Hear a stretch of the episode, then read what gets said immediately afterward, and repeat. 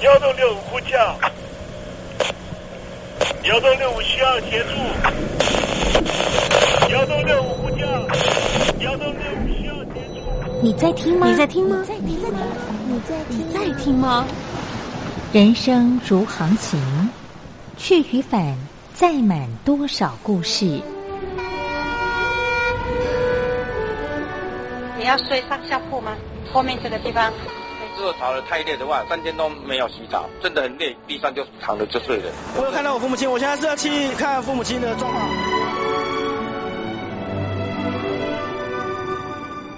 聆听故事湾，让每个故事找到属于自己的码头。我到了那儿以后，我们就往妈妈家去。我一到那边，就感觉我妈妈已经她能够活活下来容不容易，我知道。他没他没跟我讲，我也不敢问，好好苦。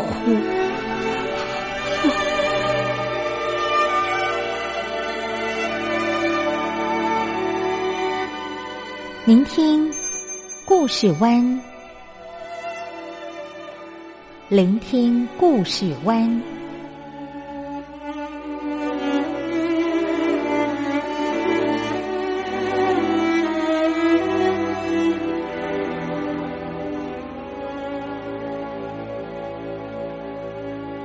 故事总有一个停泊的港湾。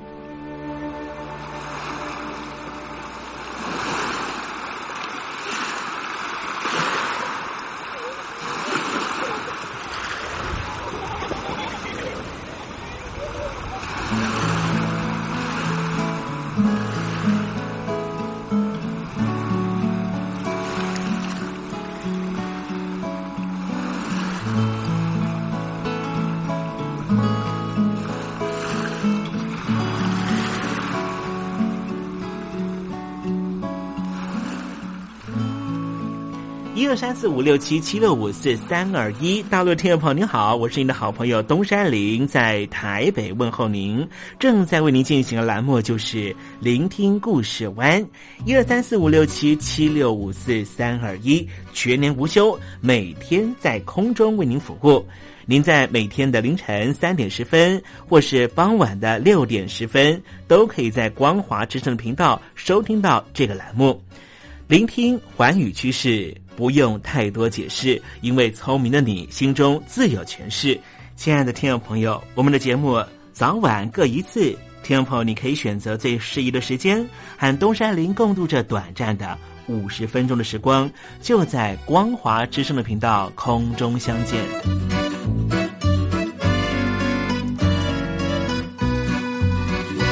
听众朋友，收听、聆听故事湾东山林的节目，到底能够听到什么样的内容呢？尤其啊，我们环宇全世界，焦点放到神州大陆啊，光是整个中国大陆呢，就有将近九千家不同的大大小小的电台了。我们的节目到底有什么不一样的地方呢？嗯，让东山林自吹自擂一下吧啊。空中频道何其多，赵钱孙李挺能说。热点平地上直播，仔细听来差不多。直播室外领导多，你说他能怎么说？开场才说茶黑窝，碰上土狼不敢摸。主播低头翻翻稿，导播左右反复搓，想到孩子泪婆娑。好了好了，都别说，且听东山林怎么说。东山林不是红太狼，也不是那喜羊羊，亲亲海上一叶舟，才能自在自在说。客官呐、你拉把椅子随便坐，袒胸露背床上卧，怎么自在怎么做，就当这是自己家，自己家。睁大眼睛，show time！Hello，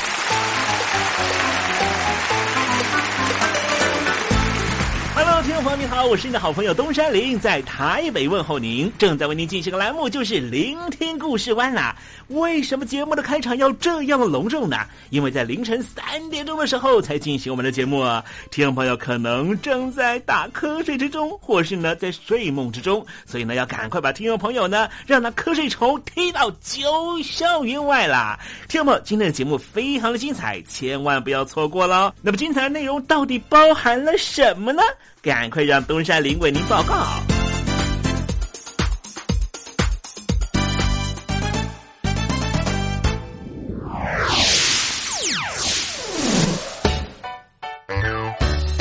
星期六、星期天，猴子爱聊天。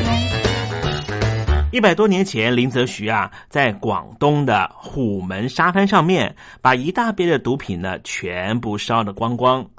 这起事件呢，也使得呢啊，当时的满清和英国的伦敦当局啊，变成一个非常重大的事件了。毒品泛滥确实是全球化的问题啊。现在毒品的生产呢，不光是一个地方，常常是呢跨国生产。它可能是源头来自于云南，然后转进到东南亚之后，又到其他国家呢，哎进行生产，最后呢送到了印尼，再从印尼用海域的方式运到世界各地。也因此呢，印尼的续任总统呢非常痛恨毒品，包含了菲律宾的总统也是如此。待会在时政你懂得的环节里面，我们就来谈谈毒品这个话题。尤其我们谈的毒品是一种人造毒品，也就是它不是像大麻那样啊，是个大麻叶，然后呢，可能经过非常初阶的啊这个呃后置之后，哎，就可以变成啊一种大麻烟来吸食。我现在所讲的是那种透过。化学的原料所制成的毒品。另外，在节目的下半阶段，要为您进行另外一个环节，这个环节就是电台推荐好声音。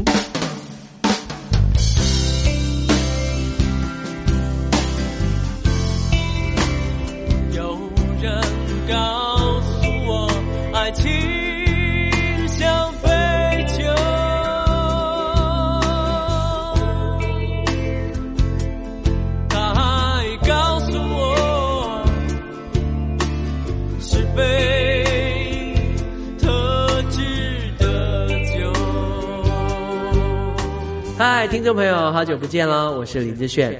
葡萄熟了才能酿酒，心成熟了才懂得爱。希望你会喜欢我的收情歌，也邀请您收听东山林的节目。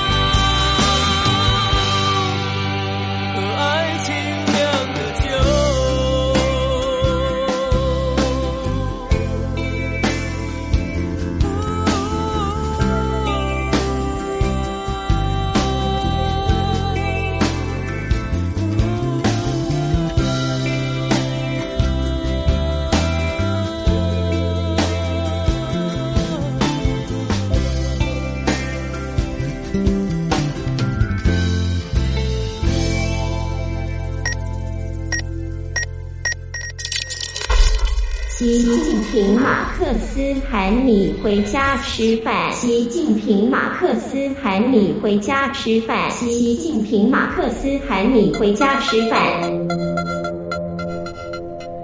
一百年前，一群学生踏上天安门，向政府讨个说法。一百年前，天津、上海、南京、杭州、重庆、南昌、武汉。长沙、厦门、开封、太原的学生都动了起来。学生的热情唤醒了劳工、军工教阶级，四亿三千万人都觉醒了。一百年前的五四运动是人民拥有权利、决定集体方向的关键时刻。五四运动是近代以来。实现中华民族伟大复兴的里程碑。马克思说：“怀疑一切，思考一切。马克思从来不崇拜任何事物，绝不相信权威。请习近平同志讲话。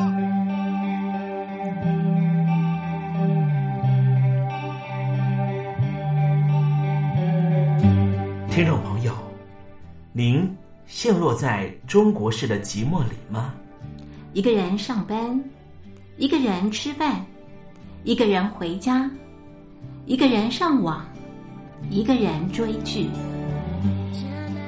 马克思只相信，一个人只有为他人的幸福生活而战，最终才能够拥有自己真正的幸福。五四大英雄，我能救中国。写信告诉我你能做什么，你要做什么。就从你的班级做起，就从你的办公楼做起，就从您住的小区做起吧。写信告诉我你能做什么，你要怎么做。陈独秀就是你。五四大英雄，我能救中国。三百字征文活动即日展开。来信请寄到台北邮政一千七百号信箱，台北邮政一千七百号信箱，或是电子邮箱 l i l i 三二九小老鼠四十五点 highnet 点 net，l i l i 三二九小老鼠四十五点 highnet 点 net。记得写上姓名、地址、邮编、手机电话。我们要把超级收音机寄到您的府上。五四大英雄，我能救中国。三百字展现您的行动力，活动只到七月十五号。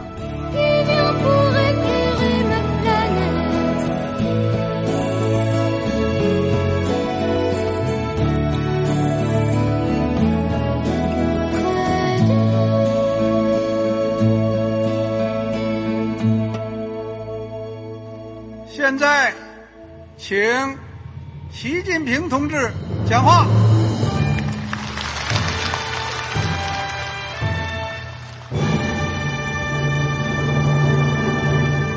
中国梦必须紧紧依靠人民来实现。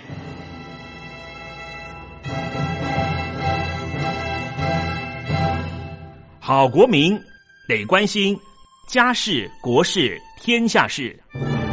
呃，谢谢发言人。我们注意到啊，现在那个外面有很多关于前中央政治局委员周永康的一些消息和报道。我不知道发言人对这个事情有没有什么可以呃透露、可以披露的？国家对于公事啊，不是什么东西都要公示的。我只能回答成这样了，你懂的。作为天津市来说，每年要偿还的这个公路建设的贷款量有多大？哎，这个好国民这个偿还得回避时政敏感议题。因为他这个这个事儿，我就不好再说太细。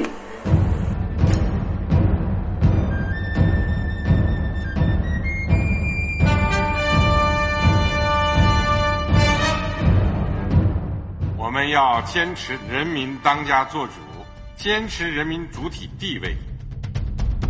任何官方不宜说太细，期望您体谅的话题，尽在时政，你懂的。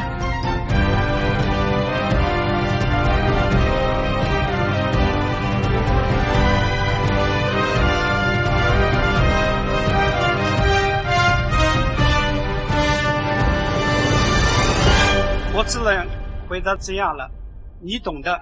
那些官方无法为您说太细的事情，就让东山林为您详细的说明白。天婆早上好，晚上好，正在为您进行的栏目就是聆听故事湾。此刻为您进行的环节就是时政，你懂的，一同关心焦点话题。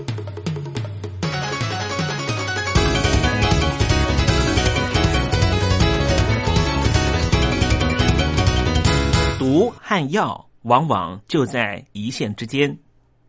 最近啊，东山林听到有一种毒品叫做 MDMA，其实它是一种苯甲胺类的兴奋剂，因为被发现可以降低某些患者的恐惧感，所以它曾经被美国食品药物管理局批准用于创伤后心理压力紧张症候群的患者身上。当时是进行人体试验，可是后来 MDMA。最终还是步上了 LSD 的后尘。今天东山林就跟听众朋友谈一谈这 MDMA 怎么样从药物变成毒品的。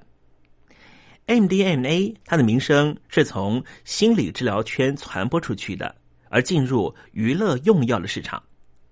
首先是一个被称为波士顿集团的组织开始大量生产，之后德州集团成立，在德州许多城市。广泛销售，可以透过免费电话订购，并且采用信用卡买单，甚至在当地许多的夜店吧台上面都可以直接购买，而销售者还会缴交贩售药物的税金。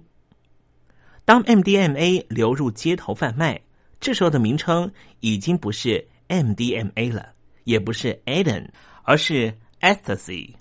E C S T A S Y，这句英文代表的意思就是忘形、心醉神迷。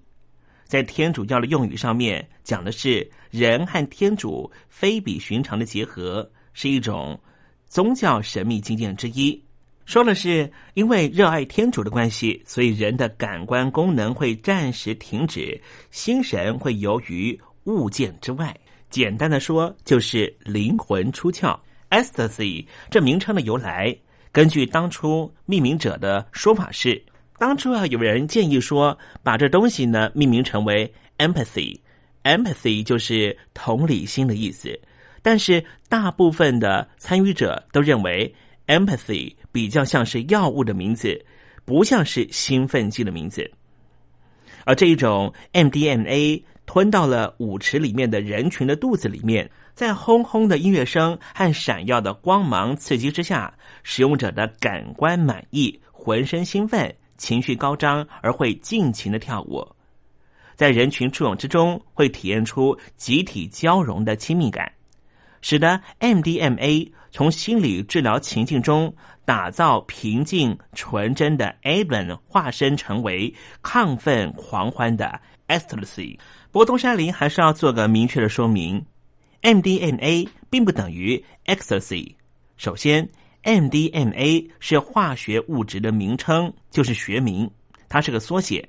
一般合法上市的药物也都会有所谓的学名和商品名，而 Ecstasy 就是商品名，MDMA 就是学名。比方说，商品名百忧解的抗忧郁剂，成分的学名就不是百忧解。但是，可能有好几家的厂商都会用它的学名来制造同样的药物，而生产出百优解或是百解忧或是解百忧不同的商品名称。像在台湾，不仅有百解忧，也有信乐，还有优士婷，这些都是同样成分的抗忧郁剂。其次，因为娱乐用药市场贩售的 MDMA。并非经过合法和品质认证的制药工厂所生产，都是秘密的地下实验室、地下工厂所生产出来的。因此，制造者不一定有办法合成出百分之百纯度的 MDMA，而且制造的厂商可能为了谋取暴利，会刻意把 MDMA 的含量降低。以其他类似于 MDMA 的物质，或是根本没有任何作用的成分进行替代，以降低生产成本，甚至完全不含有 MDMA 的成分也有可能发生。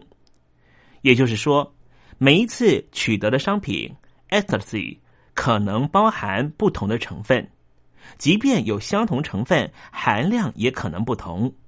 因此，每次使用 ecstasy 的感觉可能都不一样，除非经过化验证明这一颗 ecstasy 含有百分之百的 MDMA，否则很难说我这一次的体验完全是 MDMA 的效果。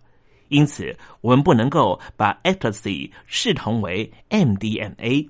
在美国德州的地方媒体最初开始大量报道 ecstasy 改变了当地夜生活面貌的现象，也引起了德州的参议员班特森的注意。于是，班特森促使美国药物管制局把 MDMA 尽快的列为违禁药物。这个单位美国药物管制局是在一九七三年美国联邦单位经过行政单位整并之后成立的。当时的美国总统就是尼克森，他宣誓面对毒品的威胁，要展开一场全球全面性的战役。美国总统尼克森赋予美国药物管制局重大的反毒责任，也掀开了美国向毒品宣战政策的序幕。这样的政策实行到一九八四年，已经超过十年了。当时美国总统是雷根，依旧捍卫这个政策。雷根的夫人南希还成立了全国家长反毒联盟，要推行政策的施行。在这般的社会风气和舆论之下，只要有任何娱乐药物扩散开的消息，几乎都不能幸免于列为管制药物。美国药物管制局在一九八四年七月二十七号发出了通知，将会把 MDMA 列为管制药物条例中的一级管制药物，就像之前的 LSD 的命运一样。可是，美国药物管制局能不能够真的在短暂的时间里面进行研究和评估，来检视 MDMA 是否确实符合一级管制药物的定义下，具有高滥用风险，没有医疗用途价值？即便是在医疗人员监督之下使用，仍旧欠缺安全性。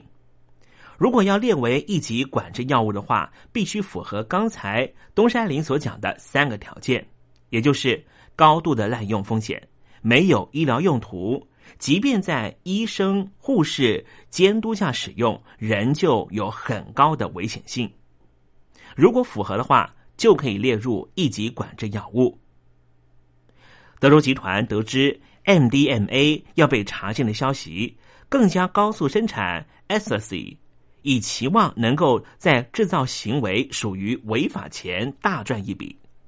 根据估计。德州集团从原先一个月生产三万锭的 ecstasy，增长到每天八千锭，也就是一个月二十四万锭。在 MDMA 列为一级管制药物前，德州集团大约生产了两百万锭的 e c s t 这样的药物。如果说 MDMA 列为一级管制药物，将无法继续在临床治疗上面使用。并且，科学研究计划的申请也将会面临非常严苛的审核条件，根本不容易成案。为了不让 MDMA 重蹈 LSD 的覆辙，隶属于这建立不久的地下心理治疗社群的精神科医师、心理治疗师，选择将多年的 MDMA 治疗经验公诸于世。宣扬使用 MDMA 有相当好的成效，药物安全性也很高，所以有大量的精神科医师、心理咨商师、治疗师，连同生物化学的研究专家和律师都挺身而出，倡议将 MDMA 列为三级管制药品。而三级管制药品的定义就是，这种药物目前已经获得证实有医疗用途。药品有比较低的滥用风险，滥用这种药物会造成低度和中度的生理性的依附性和高度的心理的依赖性。如果 MDMA 列为三级管制药品，街头贩卖和使用仍旧属于违法，但是能够合法的由医疗人员使用并且进行治疗，也能够比较不会受限进行科学研究。MDMA 的倡议团体透过了法律程序，要求召开 MDMA 的公听会，以讨论 MDMA 列为一级管制药品的合理性，再行决议 MDMA 的管制等级。当这些倡议团体把相关的文件和资料进行公开之后，美国药物管制局这时候才知道，原来 MDMA 有被运用在心理治疗领域上。也有许多精神科医师和心理咨商师、治疗师纷纷写信到美国药物管制局，批评美国药物管制局在药品的分类程序做法。美国政府因此就在一九八五年的二月、六月、七月分别在加州的洛杉矶、还有堪萨斯城和华盛顿举办了三场公听会。原本以为娱乐用药 MDMA 即将要被美国药物管制局进行列管。但是，突然有许多的心理咨商专家和科学家现身说明，MDMA 具有医疗价值，而且又安全。议题突然转向，随之在各大媒体掀起了一阵波澜，让 MDMA 成为美国全国等级的关注焦点。有好几份重要的报章杂志，比方说《华盛顿邮报》、《时代杂志》、《新闻周刊》。都以偏正面的立场讨论 MDMA 辅助心理治疗的疗效和安全性。当然，报道里面也包含着反对者的立场。MDMA 在美国的传播媒体曝光的一个高峰点，就是一九八五年的四月二十五号。当时最受欢迎的脱口秀节目的主持人就是菲尔·唐纳修。他的节目是在一九七零年代开播，一直到一九九六年才结束。他曾经在一集完整的节目里面进行了 MDMA 的辩论。有药物滥用专家宣称，孩子只要使用一次，人生就毁了。可是也有心理咨商师、治疗师反驳，MDMA 的协助之下，对于心理治疗能够带来很大帮助。也有病人简述自己的罹患疾病的情况以及治疗成效。对于 MDMA 的倡议团体来说，这场节目对于民众认识到使用神经驱动药物进行治疗是利大于弊，这是非常重要的。可是，当倡议团体成员所邀请的一名芝加哥大学脑科学研究学者查理·舒斯特发言的时候，却有了出人意外的言论。舒斯特一开始表明他支持 MDMA 列为三级管制药物，但是随后他提及最近他进行了一份研究，他把结构类似于 MDMA 的神经驱动药物 MDA 重复大量的灌注在实验的白老鼠体内。发现造成老鼠脑部的损伤，而他有百分之九十的信心，MDMA 也会如同 MDA 造成脑部损伤。这是第一次有人提出 MDMA 会对大脑神经系统造成损伤的说法。然而，舒斯特的实验药物 MDA 并不是 MDMA，而且。舒斯特是以个人判断来推测 MDMA 会对脑部造成损伤，并没有透过实际的研究结果作为证据。但是，这名科学家如此的说法已经透过媒体产生了极大的影响力，并且因此引发了美国药物管制局的高度重视。不久之后，美国药物管制局。就在一九八五年五月三十一号宣布消息，有鉴于 MDMA 的快速散播以及 MDMA 可能造成潜在的脑部损伤，美国药物管制局将在一九八五年七月一号紧急执行把 MDMA 列为一级管制药物的命令，不需等待公听会召开完毕以及判决出炉之后才执行列管。而世界卫生组织也在一九八五年召开专家会议，建议 MDMA 应该列为一级管制药物。从一九八六年二月十一号开始，全球都把 MDMA 列为一级管制药物。而 MDMA 的公听会正反两方辩论，集中在关于一级管制药物的三个定义上，也就是没有医疗用途价值。具高度风险的滥用性，还有第三个条件，就是在医师、医疗人员、护士监督下使用，仍旧很危险。关于 MDMA 的医疗用途价值，支持者将十年来运用 MDMA 治疗各种心理疾病的成果提出来作为证据，肯定 MDMA 辅助心理治疗是极有成效的。即便是用于健康的人身上，也能够提升个人的生命意义。而专业治疗者使用 MDMA 进行治疗经验也显示，在治疗环境中使用 MDMA 是非常安全的。然而，美国药物管制局提出反驳，认为支持者所提出的证据都只是专业者的个案报告和临床观察经验，并没有经过严谨的临床研究设计来进行实验，因此会充斥着主观和偏差性，没办法客观的证明 MDMA 确实有疗效。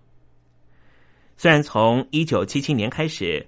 透过了泽夫的宣扬，让 MDMA 的使用逐渐扩散，但是治疗社群采取低调的姿态，而使得 MDMA 的治疗用途并没有进行台面上的科学实证研究，因此在公听会上面确实欠缺扎实有力的研究报告作为佐证。而美国药物管制局的另外一个反驳论点就是，MDMA。在美国的食品药物管理局的规章中，目前并没有任何被证实的医疗用途，因此 MDMA 也就不具有医疗用途。美国药物管制局很武断的以当下法规是否有白纸黑字写下 MDMA 的医疗用途作为判定标准，遭到很大的批评，因为还没有证据证实。MDMA 的医疗用途就算是没有医疗用途吗？MDMA 已经有将近十年的使用经验，就算还没有严谨的研究结果作为论证，要评断 MDMA 是否具有医疗用途，也应该处于未定状态，而不是没有医疗用途的否定结论。况且。美国药品管制局直到发布要把 MDMA 列为一级管制药品的消息之后，才从支持者一方得知到 MDMA 有用来辅助治疗。要讨论 MDMA 是不是具有医疗用途，最有代表性发言也该是这些食物上有使用 MDMA 经验的这些治疗者吧。至于使用 MDMA 是不是具有高滥用性，首先要先说明，医学上对于滥用的定义，就是当一个人使用一种药物已经造成显著的负面影响后，仍旧持续使用，才能够称为滥用。一个人如果只是偶尔在周末使用娱乐用药，并不会在用药的时候进行可能产生危险行为，比方说驾驶、操作机械，也不会影响到他的日常生活、工作能力和人际互动，就不能够称为滥用。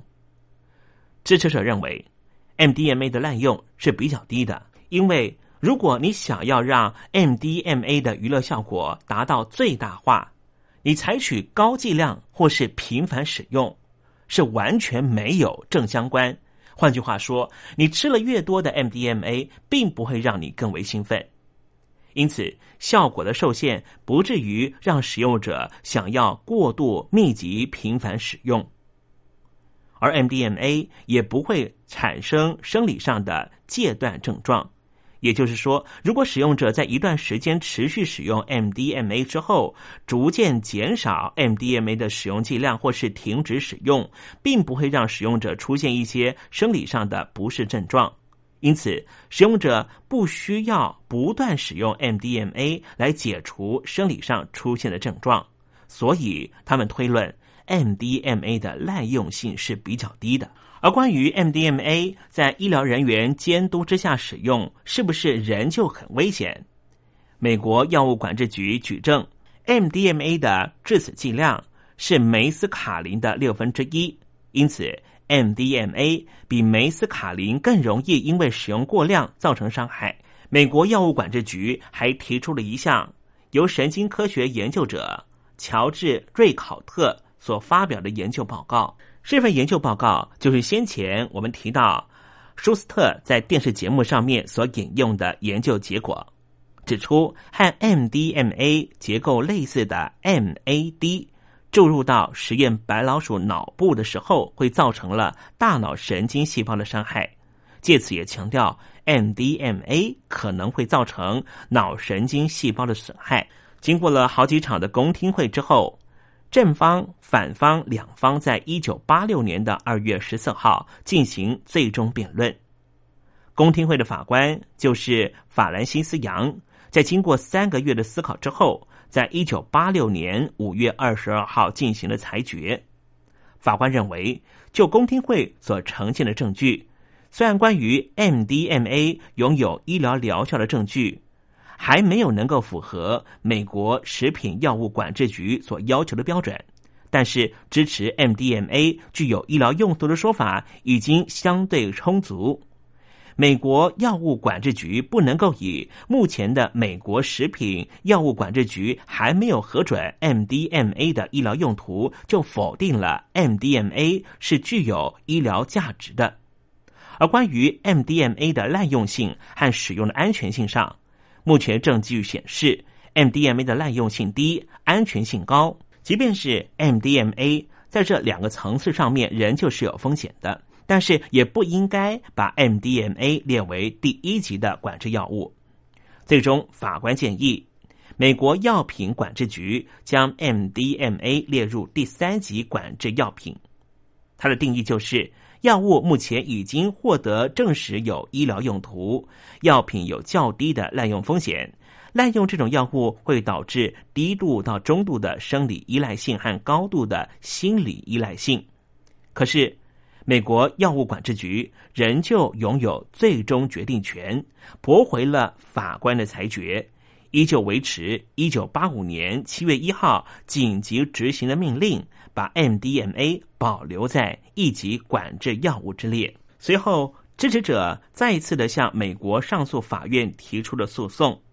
即便是上诉法院法官也采取同样的认定，认为美国药物管制局根本不应该把 MDMA 列为一级管制药物。但是，美国药物管制局仍旧坚持立场，在一九八八年三月二十三号开始，永久的把 MDMA 列为一级管制药物。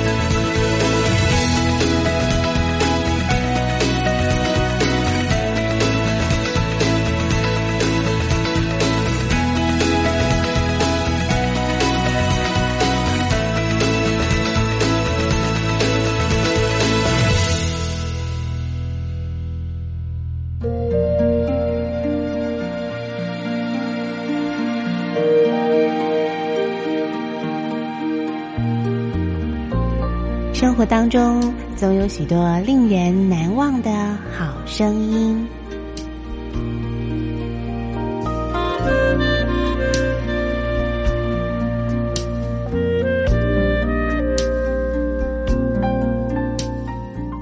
电台真心推荐，只想给你最好听的好声音。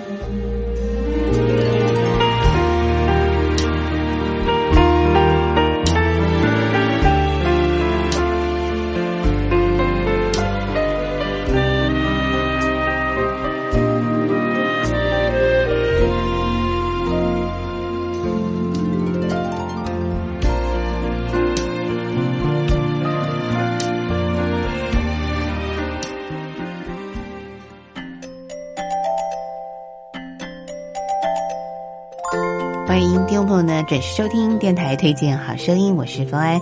在节目当中，我们要为您推荐一张非常可爱的演奏专辑啊，是以音乐盒呢作为这个旋律的主轴，搭配了有直笛、陶笛还有弦乐的这个伴奏所推出的吉普力之歌。吉普力呢，就是日本动画大师宫崎骏的工作室哦。那么每每呢，他们推出了一部动画呢，呃，即使呢是非常简单的剧情，但是呢却非常的能够啊，这个呃发人省思，而且呢有非常生动的这个人物造型，搭配上非常可爱好听的主题音乐。那么这张呃以音乐盒为演奏主体的吉普力之歌呢，它收集了宫崎骏呢这个非常多的知名的动画的主题曲哦，那么重新的来做编。曲跟演奏，首先呢，我们就来欣赏这首，我想也是很多朋友呢，呃，就从这部动画呢，就爱上了宫崎骏大师的作品了。我们来欣赏这首《龙猫》主题曲。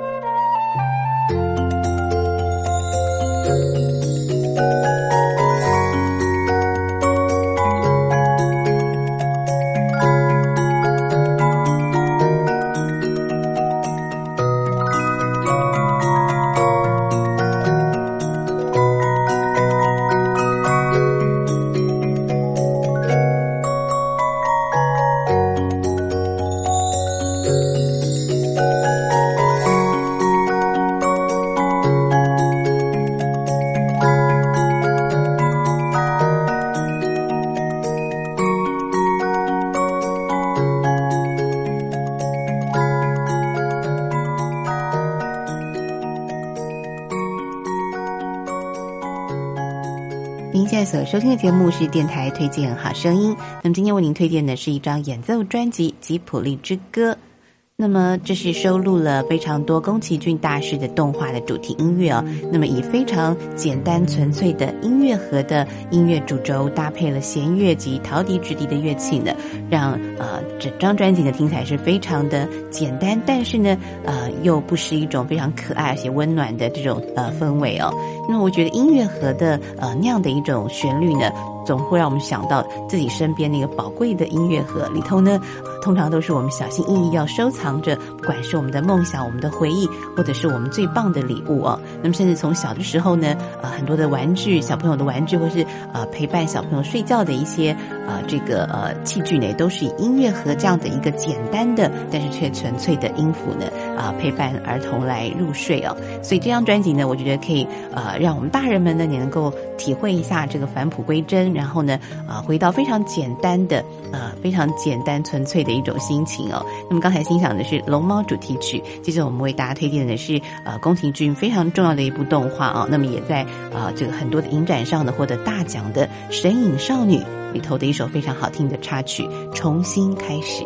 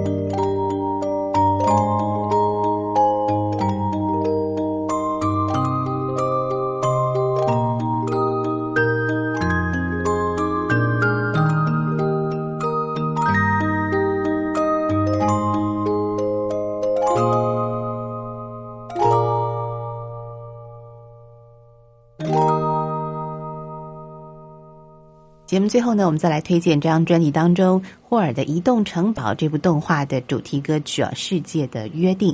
那么在这儿呢，我们也啊借由这首非常优美的旋律呢，跟大家来做一个约定哦。其实这部动画里头呢，表达了一个非常重要的意涵，就是呢啊，希望世界上不要再有战争了。那么希望真的不要有战争，大家都可以啊这个和平相爱的在这一块非常美丽的土地上，在这个地球上呢，大家共同的生活。好，今天节目呢就为听众朋友进行到这了，我们下次同一时间空中再会。